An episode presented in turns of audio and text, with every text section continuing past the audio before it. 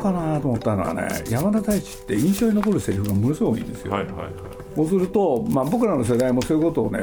なんか洗洗礼を受けた時代なんだけれどこのアフォリズムってやつなんですよね。はあはあはそうすると偉人が残した名言。あはいはい。あの寺山修司がよくそう。まとめてまたやつですね。そうするとねアフォリズムとことわざのね違いってね、偉人の残した名言のことをアフォリズムで、ことわざはね一般庶民の生活の知恵なんですよ、あーだからそその例のやつを出してきましたけど、だから人生論がね、後にねそうやって流行っちゃうんですよね、あーでね僕ね山田太一ってのは考えたんだと思ったんですよ、大山克実がねああのエッセイで書いてました、最初から天才だったって。これでねかね何回もね、あの爆発踏めばねねシナリオがうまくなると思ったら大間違い、まあ、これちょっといろいろ考えさせられたですね。この名言っていうのも、そのね名言なんてある時代のね流行なんだなと思って。ああ鈴木敏夫のジブリ汗まみれ。今週は4月9日に放送しました日刊現代で毎週月曜日に連載中の新映画道楽体験的女優論から山田太一特集不揃いのリンゴたち編のインタビューの模様その後編をお送りします。不揃いのリンゴたちは1983年から1997年にかけて TBS 系列で放送されパート4までシリーズ化された山田太一脚本の大ヒットドラマです。インタビュアーは映画評論家の金沢誠さんです。まずはこんなお話から。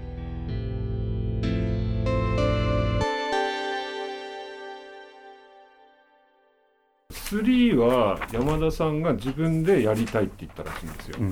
でそれ、まあ、この、うんえっと、この本の中にあるんですけどもこれの中で、えーいわゆる、まあ、不揃いのリンゴたちのシナリオ集のあいや後書きのやつの数年後にまたやった後後書きみたいな書きあの改改訂版を読んでるとあの不揃いのリンゴたちの1の時に取材した学生がいてこれがまあ四まあ、言って三流でなくて四流大学生だったらしいんですがで2の時にやっぱりそのその人がどうなったかっていうのを取材同じ人にしてやっぱり大した会社に勤められなかったわけですよ。でその後でその人どうなったかっていうと精神壊して病院に入っちゃうわけですよ。でそれから数年後に山田さんがその人に病院に会いに行くわけですよ。うんでそこで会った時に話が書かれてるんですけどもその人にその人ああまああのその人にあの言われたんですって。あの2で終わるんじゃなくてその後彼らがどうなったか絶対書いてくださいって言われたんですよ。なるほど。それで山田太一は「分かりました」っつって3をどうしてもやりたいと思ったのはそのその時です。僕知らなかったんだけれど、その 3? うん。あの鴨下新一なんですよね。えっと3って演出。い井下さんいませんでしたっけ？もう入ってるけれどめめ最初のメインはね鴨下さんなんですよで、うん。放送前にそれをビデオで見て、うん。本当に怒ったらしいんですよ。山田大地さん書いちゃってんだよそれを。これすぐ出てきますよ。で何が悪かったのかがねちょっと分かんないんだけどね、まあそれちょっと付随して言うのはその3をやりたいと。あの言って。で山田太一さんの、えーリクエストは井下さんにしてほしいっていうことを指名してるんですよ。うん、だから鴨下さんではないんですよところがこれねあの本人が書いた文章だとね、ん。信頼する演出家、ん。鴨下さんが一番に書いてあるんですよ。だからわけわかんないんですよこれ。時期によるんじゃないですかそれ。もしかしたら。うんこれでやっぱり大山克実？うん。うん。やっぱり TBS のスタッフをねやっぱり一番信頼してるんですよね、ああまあそれはそうですで井下さんのことももちろんそうなんだけれど、うん。ただ井下さんはねこうやって3話まで見てくるとねほとんどやってないんですよ、うん。それぞれでは。不揃いは、うん。大山さんってあれですよね。あの2の時は演出もやってるんですよね？で3もやってます。あそれもやってるんですか？あでも1話1話なんですよ。あそう。で僕は大大山克実っていう人は前もちょっと話しましたけれど、あのねあのもう中学の時から大好きだったんですその人の演出が、では箱根山っていうね新聞僕のやつやっててね。ほんで僕だから前も話は同じ話をするとね、でまあ僕はあの映画テレテレビ映画プロデューサー協会、そこのねまあいろんな活動をね大山さんというのやってらっしゃってプロデューサーだから、でだからその方が僕にね「魔女の宅急便で」プロデューサーとしての賞をね、あのくれたんですよね、でその時にねこあのこっちへ来てもらってお目にかかったんだけれど、それは嬉しかったですよね、まあ、今回一の話かなと思ったから一のすいません。いや時代の背景をちょっと調べてみたりしてたんですけど、この年の TBS って多分一番の黄金期だったんですよ。一番の黄金期だったんですよ。83年っていう年が。でねなぜかって、まあ、NHK でも「おしん」があって「おしん」は怪物的番組だったんですけどあの TBS もこの年に「積み木崩し」ってものがあって。はいはいはい。これが、えー民放視聴率今でも抜かってないすごいですよね。46%かなかなんかだったんですよでこの年にあの実は「金曜日の妻たち」の一作目も実は Kindle であってでえっ、とまあその秋口には不良少女と呼ばれてスチュワーデス物語があるんですよ。この年 TBS って当たり年なんですよね。だこの年にそのまあこのまあ、不揃いの人たちが出てくるっていうのがちょうど TBS のなんかこう力を感じる時代だったなって思それもあるしやっぱり僕改めてね今回見ててね、まあ、山田さんに限らず山田太一と、まあ、向田さん、それから今の倉本壮、うん。まあ、早坂亮も入れてみるかもしれないけれど、テレビの黄金期。まあそうですね。ドラマの。うん。で結局ねその前もその後も、もう終わったですよね、出てこないもん。だ結局ここら辺から、まあ、あと23年後かなぐらいからはやっぱりどうしてもバブル的なノリの方が強くなってきて、でそれはあれですよね中井貴一と時藤三郎もその後の2人のインタビューをあの対談インタビューを読むと分かるんですけど、彼らがその不揃いを通り抜けてきて他の局のドラマに行くともうトレンディーの人たちが入り込んできて陣内孝則とか先生入り込んできてそっちの方にこうみんなスタッフが行く。でその感じがよく分かんな最初分かんなかったらしいですよ。で自分たちはなんかこう自分たちでいいもんやってきた感じがあるんだけどやっぱり温度差感じたみたいですよね。だから時代が動いてきたっていう感じがあってでそれとともにやっぱりこうどっかで変わったんでしょうね。作家のそのシナリオライターの時代からやっぱし。っていうのはある気がしますよだからまあ山田さんって現場に絶対顔出さなかったってうん書いてあるんですけれど、うん。で自分のね一言一句なんか変えられると怒っちゃってっていう、うん。まあ、それで有名だったんだけれど、うんただまあ僕は今回ね同じことを繰り返しますけどね、要するにねもうすぐ社会へ出るうん。っていう時の大学生ってこんな感じだろうっていうのがうん。ものすごいリアルなんですよね。これで今のね、その2年後、うん。会社へ入った、うん。さあどうしていくって、うん。みんなが抱えたうん。いろんな問題、うん。これもねうん。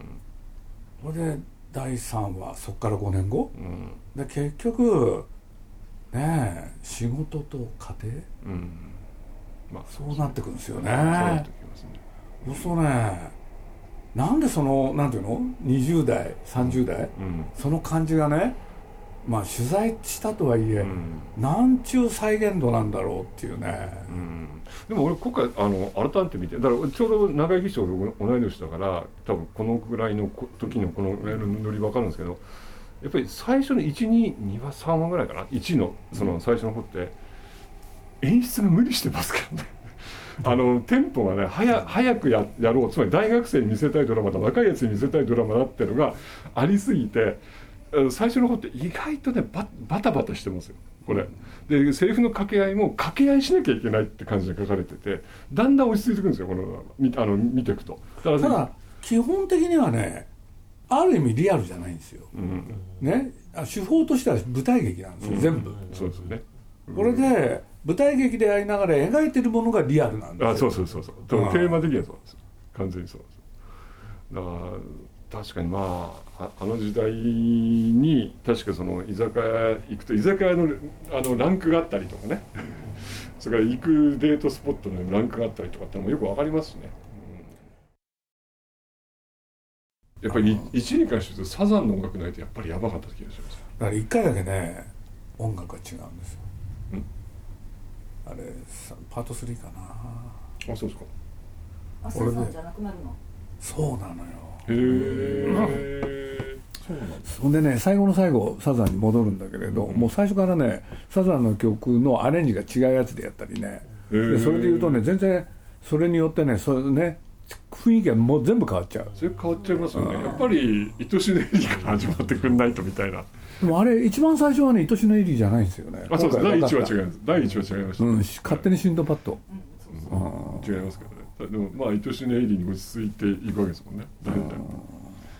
でもあれずっとこうバックになあ最初のことって流れ続けるからなんとなくそのドラマの雰囲気も保たれてる感じはします。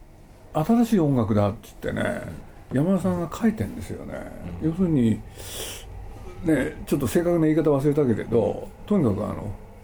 邪魔しないって。うんうん。うんなんかこういう方変だけどなんかか歌詞があってもいいんだけどなくても聞こえるっていう音楽っていうか、桑田さんってどっちかというとそうですもんね。あの頃から歌詞をちゃんと聞かなくなったみたいなこと書いてるんですよ、うんうん。うん、でもそれでもねある雰囲気を伝える。そうそうそうそう、うん、だから歌詞もちゃんと読んでみるとちゃんとしたこと言ってるんだけどでも、うんいわゆるその音符に対して一個の言葉みたいなところを歌さんただやってるっていうので歌詞つけてたりもするんで歌詞自体が重要に聞こえなくてもいいんですよね深津さんの場合ね、うん、そこはねた確かにドラマのバックミュージックにもなりうるっていうところ。まあでもあれは発明ですよね、うん、だってセリフを喋っててもサザンの音楽が歌としてかかってても邪魔にならない。ここがすごいんですよねあんまりないですよやっぱりそういうのって。うん。でどっかでちゃんとこうドラマの内容とシンクロするところもあるって。いう、うん、この頃のでもキンドラは、まあ、これサザンですけど結構やっぱり音楽の使い方っていうのはやっぱりうまいですもんね。だからこう岸村のアルバムのジャニーズ・リアもそうだったんですけどもやっぱそれこ、ね、込みで魅力ですからね。あれなんかみんな山田太一なんですよね。うん最初その4話のあの第4シリーズの1話を見た時、うん、もう衝撃だったんですよね。で何が衝撃かって言ったらねまあ永瀬智也と中谷美紀が出てきて、うん、ああれこういう若い人たちが出るんだなんて思ってたら昔の仲間が集まる、うん、その彼のねあの引っ越し荷物の話で、でそれは最初思うんですよ、みんな年取っちゃったからね、こういう若いのを用意してそれで気分転換図ってる、なんて見始めたら、つつまんないわけですよ、第一話。ほ、んで、おまけにね、まあ、僕の、これ僕の感想ですよ。これしょうがないよなって、だけどみんな老けちゃってね、そのりんごたちが、でこれじゃ持たないからそれはこの2人を頼るよななんて思ってたら、ね、で挙句の果てはねこれねここに書いておいたんですけれどね、中手川ってこれ中井貴一がやってる役、そのお兄さんがね、まあ、かつてはね小林薫。がやってシーズン1ではすごいなんていうのかな重要な役割。ところが2話以降関係ない人が代役で出てそれ以降その人がやってたんだけれどなんと病気でね死んでるっていう設定で。いなくなってんですよ。あれ？と思って、なんかこれいい加減だなとかね。でなんか都合があったのかなとか、なんとか考えてたらね。まあとはいえせっかくここまで来たんだから、うん、最後まで見ましょうって、うんうんうん、それが良かったですね。まあ容疑長いんですけれど、はい、おでなんだかっつったら、はい、やっぱこれぞ？やっぱりね単に15年経ったんじゃなくて、でこのねまあ若い時は、まあ、学生の時はね青春を描くわけでそれで2年経ってりゃそれは会社の話になりますよ、これでまあ30ぐらいになったらねえ今度は結婚するのはするししないのはしない。これで仕事とねあの家の問題そういう中で独身を貫く人たちねほんで挙句の果てはまあ、時藤三郎なんていうのはねねあの離婚まで、ね、子供いたのに離婚までしちゃうっていう。そうそういう中で仕事っていうのは何なのか家っていうのは何家庭ってのは何なのかってやってたのがそこからまた5年でしょ、うん、本当に老けてて、うん、もうどうにもならんなって 俺で若いのを出してきたけれどそれは永瀬智也なんかすごい良かったし中谷美紀もいいんだけれど、ね？でもそれは他のドラマでやってよっていう感じで。ね？ところがですねこのさっきのお兄さんが突然病死してるっていうのが後で響いてくる仕掛けだったんですね。ほ、んでなんだかっつったらまあこれ僕ここにも入れといたんですけれどそういえばって。なんでかっつったらこの死の問題、うん、俺でね要するに陽子と春江春江ってのは石原真理子ですけれど、看護婦さんでしょ、はい、そしたら病院に当たり前だけどね死の問題ってのはつきまとうわけで、うんうん、でそれをちゃんとやろう、ということをね、山田太一は考えたに違いない、で多分あの人の頭の中でいろんな構成案があったんですよ、で一見一回ねそうやって若者に切り替えますよ。なんてやそういういろんな手練手管をやるけれどそれは全部見せかけでやっぱりねその一見年を取って見えたりんごたちが光り輝くっていう話をね作ることに大成功するんですよ。でそれは何でかって言ったら死の問題を扱った、まあ、あ僕はあえてこの中に入れといたんですけど生老病死。生きること。ね。老いること、病気になること。死んじゃうってこと。でその中でもねいろいろ本当はあるんですけれどまあ、僕このせっかくだからね不揃いのりんごはねあ山田太一さんに関してはもうね徹底的にやってほしいなっていう気はちょっとしちゃってるんで,、でそういうことで言うとこのシリーズで、まあ、大きなね死ぬっていうことが大きな死が2つ出てくるって。でそれは何かっつったらねその今のさっきの陽子、ね手塚さとみ、まあ、ある個室で。ね、何しろ彼女も偉くなってて、うん、そしたらその中に個室だからねお金持ちなんですよ、うん、そしたらこの男余計嫁いくばくもないはずなのにその男にね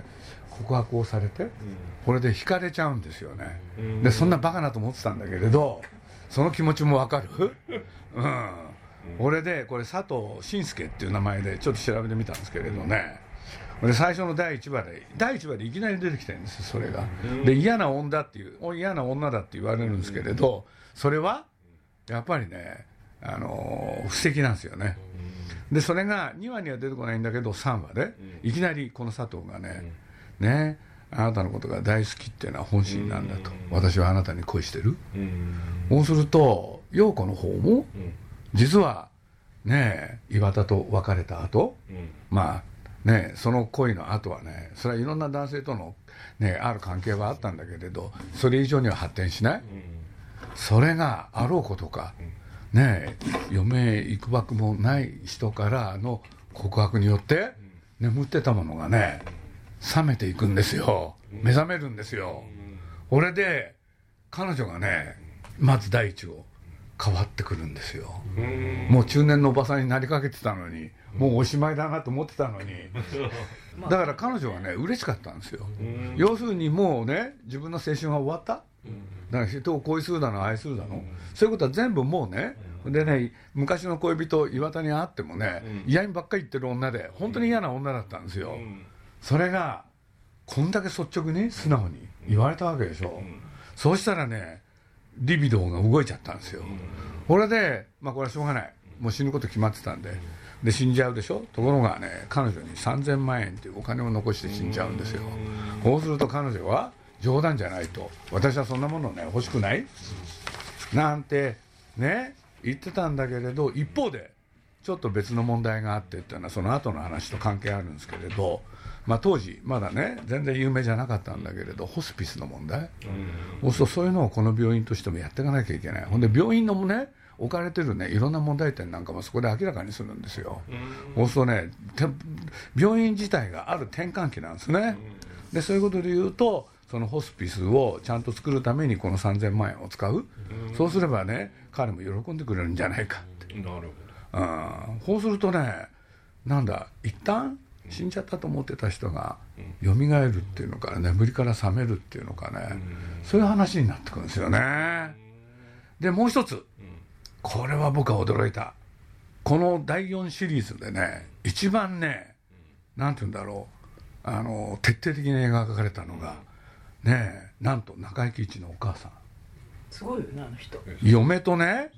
佐々木すみれなんですよ。で嫁と仲悪かったはずなのに、そんなことはもうどうでもいい。うん。でまあ簡単に言うと彼女ががうん。んでがんだと分かってさあどうするっていうのがねうん。なんと話の中心。うん実を言うと第4シリーズの主人公は？彼女だよね。そう彼女なんですあよそうなんですか？そうするとそれをどうするんでみんなが右往左往って話なんです。まさかそんなところへ話が行くなんてって。俺でね僕ここにもちょっと入れといたんだけれど多分山田太一もそういうことを意識した年齢に違いない？ね？要するに転んでもただでは起きない。うん要するにそういうことをちゃんとやってみようと。うんほんで綾子の果てはねあのラーメン屋だったこの柳沢慎吾のお母さん。吉行和子ねえ吉井和子さんですけれどその子一人智子っていうんですね、これで二人の間にね友情が芽生える、これでねあのー突然彼女のことをね頻繁に通うようになるんですよ。見お見舞いと称して。で一方で相談した相手はさっきの手塚さとみでしょ、そうすると病院に掛け合って、ね彼女をホスピスの第1号として受けで受け入れるっていうそのセッティングを全部しちゃうんですよ。でだけれど本人への告知はないんです。うん。ほんでその問題がねものすごいクローズアップされてくる。でね要するに年を取って中年になっちゃったリンゴたちもこの問題をめぐることによってねものすごい現実感が出てくるんですよ。要するに仕事だとかプライベートだとかそういうことを超えた人間が生きるってのは一体どういうことなの？ってでお母さん知らないから。だからね自分の死っていうのを覚悟したのはこの時期なのかなと山田太一さんが。だからね、まあ、実を言うと若い人がねパート4っていうのは不不揃いのリンゴたちと共に成長してきたものにとって受け入れがたいものがあったってある人が書いてたんだけれど多分今還暦ぐらいの人なんですよ。ほんでそれがだいぶ年取ってからもそれ相変わらず言っててね。だけどそれは僕に言わせれば若さゆえ。次の世代ね前の世代である僕らはねね実を言うとね年を重ねれば分かりますよと言いたくないけれどねうん。この「不揃い」シリーズの締めくくりにふさわしい最高傑作だって気がしたんですよ。だって本当に考えちゃったんですよ。いろんなこと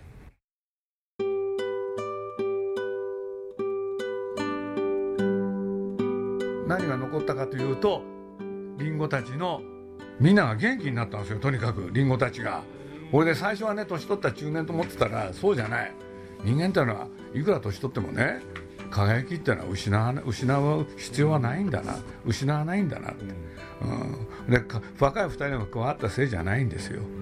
あらゆる世代の生老病死に伴うさまざまな問題をみんなで相談しているうちにほんで起きた問題をね一個一個丁寧に片付けていくうちにねみんな元気になったって話なんです。これはね傑作ですよ。でこれがビデオになってないっていうのは本当に悔しい、うん、だからこれ不揃いのやなんをね今のなんだシリーズにこだわった、そうするとね。やっぱりそれはねすごいことだなっていう気が僕はしましたね。やっぱりねなんだろう映画ではできない。テレビにしかできないことをやる。確かにそうですね。そう思う新映画道楽体験的女優論から山田太一特集不揃いのリンゴたち編いかがだったでしょうか？来週もお楽しみに。鈴木敏夫のジブリ汗まみれ。この番組はウォルト・ディズニー・ジャパンローソン日清製粉グループ au の提供でお送りしました。